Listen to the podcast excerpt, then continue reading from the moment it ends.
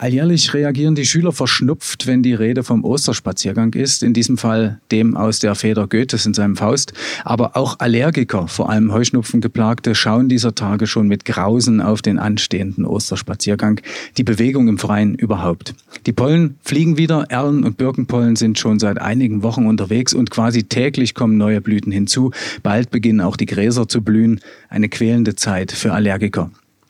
Deshalb haben wir uns in unseren Podcast eine Expertin eingeladen, um über Möglichkeiten der Linderung der Leiden von Heuschnupfen-Betroffenen zu sprechen. Dr. Katja Scarlett Daub, Inhaberin der City Apotheken Dresden. Und sie hat gute Nachrichten für Betroffene. Darauf werden wir natürlich auch zu sprechen kommen. Frau Dr. Daub, nach der Grippe- und Erkältungswelle geht das Niesen in Ihren Apotheken sozusagen direkt weiter. Diesmal sind die Pollen schuld. Ja, die sind schon seit Januar etwa schuld, weil durch die warmen Witterungsbedingungen haben sich manche Pollen schon sehr rechtzeitig auf den Weg gemacht und ähm, ja, die ersten haben durchaus schon Ende Dezember über Heuschnupfen geklagt. Heuschnupfen ist ja eine der häufigsten Allergieformen, deswegen haben wir ja auch heute den Fokus darauf gesetzt und ähm, ja, Fakt ist, dass wir natürlich genau in dieser Übergangszeit erstmal rauskriegen muss, ist es denn Heuschnupfen oder ist es vielleicht doch noch ein Erkältungsschnupfen? Und das müssen wir eben durch Symptomerfragen dann tatsächlich rausbekommen. Es gibt ja spezielle Medikamente für vom Heuschnupfen geplagte. Allerdings ist das Thema ja für jeden Betroffenen anders. Jeder reagiert beispielsweise unterschiedlich auf unterschiedliche Pollen. Wie finden Allergiker das passende Medikament? Also zunächst mal ist es immer so, dass eine Allergie vom Arzt diagnostiziert werden muss. Sobald also ein Verdachtsmoment besteht, uns hat bisher noch niemals ein Arzt gesagt, du hast eine Allergie, gehört das immer in die Hand des Arztes. Wenn dann das Wiedererkennen der Allergiesymptome ist, dann geht es auch im Rahmen der Selbstmedikation. Sonst sind wir auch wirklich gehalten, die Patienten dann ähm, zum Arzt zu schicken.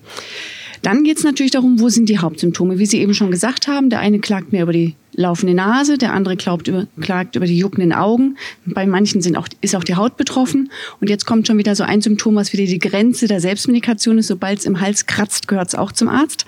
Weil wir sagen, äh, wenn die Allergie sich praktisch im Rachenbereich schon bemerkbar macht, ist die Gefahr eines allergischen Asthmas und das muss wiederum vom Arzt therapiert werden. Also auch schon wieder so eine Grenze. Dann ist eine grundsätzliche Frage, ist es eben wirklich nur mal eine Woche oder zwei oder drei im Jahr oder ist es mehrere Monate? Das ist auch ein großer Unterschied. Wie ist jemand beruflich unterwegs? Ähm, wenn zum Beispiel nur die Nase läuft, muss man nicht unbedingt Tabletten nehmen, die den gesamten Körper belasten. Fährt jemand zum Beispiel ein Berufskraftfahrer, der darf bestimmte Tabletten nicht nehmen, einfach das Reaktionsvermögen gehemmt wird. Andere Tabletten gehen wiederum. Das heißt, wir müssen uns wirklich Schritt für Schritt an die Lebenssituation des äh, Patienten annähern, nach den Bedürfnissen fragen und dann können wir die Wirkstoffe raussuchen. Eine Frage, die immer wieder auftaucht. Nasensprays dürfen ja bei normalem Schnupfen maximal für zehn Tage eingesetzt werden, um der Nasenschleimhaut nicht zu schaden. Allergiker aber können spezielle Nasensprays bei Heuschnupfen durchaus über ein halbes Jahr einsetzen. Was ist da der Unterschied? Ja, also das sind völlig verschiedene Wirkmechanismen. Es wird zwar alles an der Nase angewandt, aber was dann auf der Schleimhaut passiert, ist sehr verschieden. Die klassischen Nasensprays, die Abschweller, wie der Volksmund auch sagt, die Alpha-1-Sympathomimetika, die dürfen tatsächlich nur sieben bis zehn Tage genommen werden, weil es sonst einen sogenannten Rebound-Effekt gibt und die Nasenschleimhäute immer mehr anschwellen und man immer mehr Nasenspray braucht. Und das macht die Schleimhäute kaputt. Wenn ich jetzt an die Allergiesprays denke, da gibt es ähm, drei große Gruppen. Das eine sind die Nasensprays mit der Chromoglycinsäure, die stabilisiert die sogenannten Mastzellen, um, falls dann so ein Allergen vorbeikommt, die Mastzelle nicht platzt und die Allergen, die, Entschuldigung, das Histamin eben nicht freigesetzt wird. Die zweite Stoffklasse, das sind die ähm, Nasensprays mit Akutversorgung. Die werden wirklich genommen, wenn ich jetzt völlig von den Pollen überrascht werde. Die Nase läuft unendlich, hört gar nicht auf. Das ist zum Beispiel das Acelastin oder Levocabastin. Die werden sowohl als Nasensprays als auch als Augentropfen verwandt und das sind Antihistaminika. Das heißt, die fangen die, das Histamin wieder ein, damit das seine Wirkung nicht richtig entfalten kann.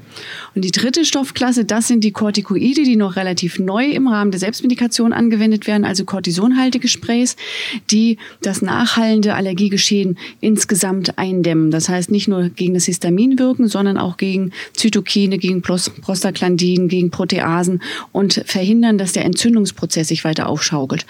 Auch solche Sprays sollen nicht unkritisch permanent genommen werden, aber sobald wir es längere Zeiten brauchen, muss sowieso der Arzt sich anschauen. Und es ist immer sinnvoll, in der Allergiezeit sowieso noch mit pflegenden ähm, Bepanthenhaltigen, nicht Bepanthen, also mit pflegenden Dexpanthenolhaltigen Nasensprays zu arbeiten. Ne? Also äh, Salzsprays oder Dexpanthenolhaltige Sprays, um die Nasenschleimhaut zu hegen und zu pflegen.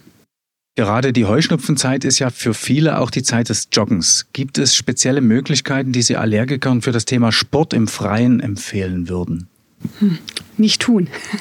das ist eine ganz klare Regel. Es gibt der, bei der Allergie immer die Vermeidungsstrategie. Also alles tun, damit die Allergene keine Chance haben, auf die Haut zu kommen. Das heißt, man sollte wirklich in der Hauptsaison, wenn die Pollen fliegen, dann eben nicht joggen oder eben zu einer Tageszeit joggen, wo die Allergiebelastung dann deutlich geringer wäre. Das wäre also in der Großstadt dann eben zum Beispiel am Morgen. Ja, aber äh, prinzipiell sollte man es tatsächlich einfach nicht tun. Ähm, Gleichzeitig sagt man auch zum Beispiel Urlaub tendenziell in der Zeit tun, wo die höchste Pollenbelastung ist, dass man dann eben ans Meer fährt oder in die Berge, um sich dem Pollen zu entziehen. Also Karenz ist immer noch das Allerbeste. Unabhängig von Medikamenten, gibt es eigentlich auch das eine oder andere Hausmittel, das Sie ergänzend für Haus Heuschnupfenopfer sehen? Naja gut, es, äh, so mal Vermeidungsstrategien sind es letztendlich. Ne? Also es gibt tatsächlich einige Verhaltensweisen, die dazu helfen, dass äh, dazu beitragen, dass die Allergie nicht wahnsinnig ähm, sich aufschaukelt. Das erste ist ähm, tatsächlich die Pollen vom Körper zu entfernen. Auf den Nasenschleimhaut wäre, wäre das zum Beispiel mit diesen salzhaltigen äh, Meerwassersprays. Ähm, bei, den, äh, bei der Haut äh, ist es so, dass man mittlerweile weiß, dass die Allergene auch über die Haut in den Körper penetrieren.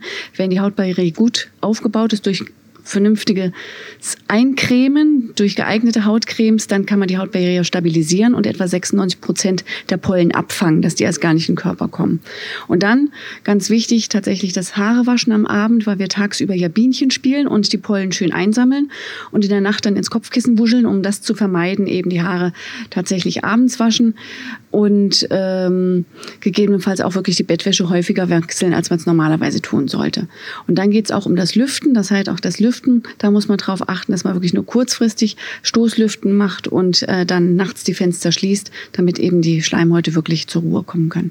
Ja, vielen Dank, Frau Dr. Daub. Ähm, und wer mehr wissen möchte, der klickt sich einfach bei uns auf YouTube rein. Dort ist der Zusammenschnitt unseres, der umfangreiche Zusammenschnitt, muss man ja sagen, aus äh, unseres Gesundheitsforums zu sehen, bei dem Frau Dr. Daub dabei gewesen ist.